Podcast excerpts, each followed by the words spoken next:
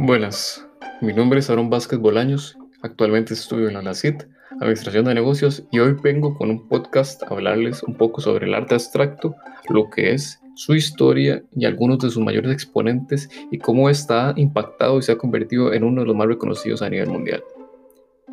Para comenzar, vamos a partir por la incógnita. ¿Qué es arte abstracto? ¿Ustedes lo saben? ¿Tienen alguna idea? Primero que todo, para entenderlo, hay que saber qué es abstracto en sí. Abstracto quiere decir que se abstrae de un resultado que se encuentra difícil de asimilar y percibir a través de los sentidos y voltea las leyes de lo que en la vida real sería real, por ello se considera como algo que es fuera del planeta y del ordinario. La expresión avant-garde era un sinónimo de innovación y el arte abstracto comienza a aparecer en esta época formándose como lo que no es lógico y fantasía. Se menciona en una cita que este estilo surgió en inicios del siglo XX y perdura hasta nuestros días.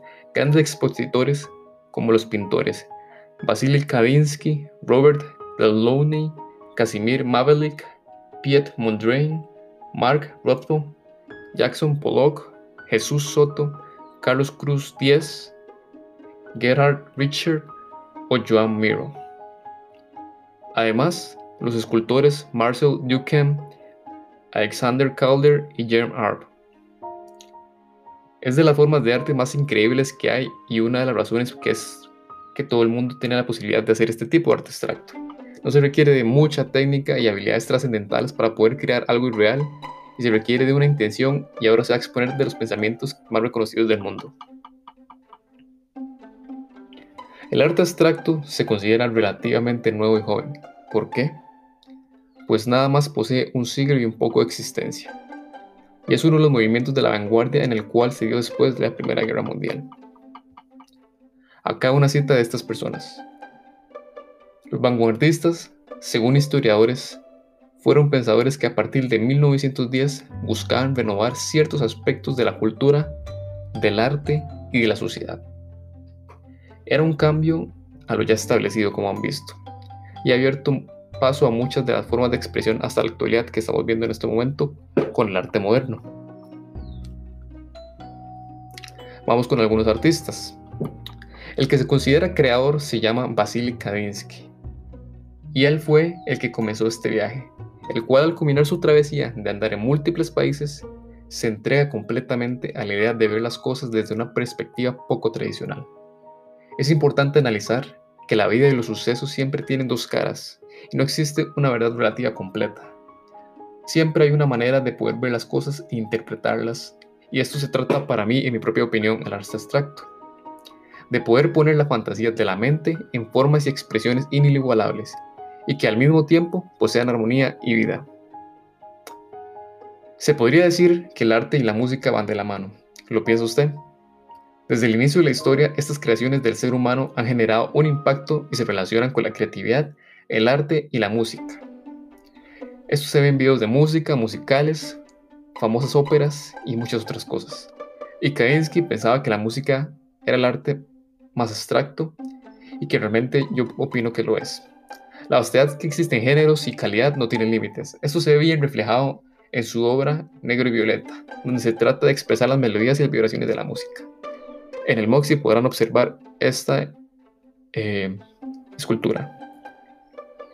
Continuamos con obras. La galaxia siempre ha sido de los temas más fascinantes para hablar, y quién no le gustaría estar en un lugar viendo las estrellas y viendo la infinidad de la existencia del cosmos. Un precursor del arte abstracto realizó una obra muy adelantada en su tiempo. Es otra de las cuales realmente me parece más fascinantes, siendo el vivo ejemplo de que antes que se volviera un movimiento sólido, este pudo haber sido dibujado o expresado de mil maneras alrededor del mundo. La obra se llama Nocturno Negro y Dorado, cohete cayendo, y expresa la vastedad y belleza de una noche en Londres. Realmente es muy hermoso. Hablando de características del arte abstracto, les voy a mencionar dos. Existen dos vertientes en las cuales basarse en este tipo de arte.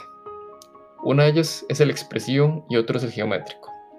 Como van a poder saber, la primera tiene que ver con la subjetividad del artista y la manera de ver él expresándolo a través de su alma y de las cosas que él opina que son personales. El otro es el geométrico, que aquí va una cita. Pretende ser objetivo y universal, planificado en la que es la comparación y es estructurado y evita la expresividad mediante el uso de la geometría.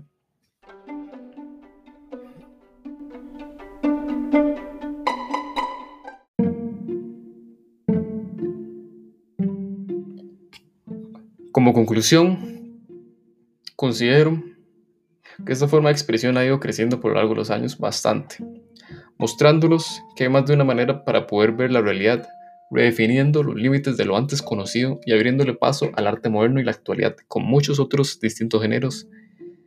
Este ha ido generando su valor y reconocimiento en el mundo, enseñándonos, sin más ni menos, otro poco de, de las ventanas de la vida.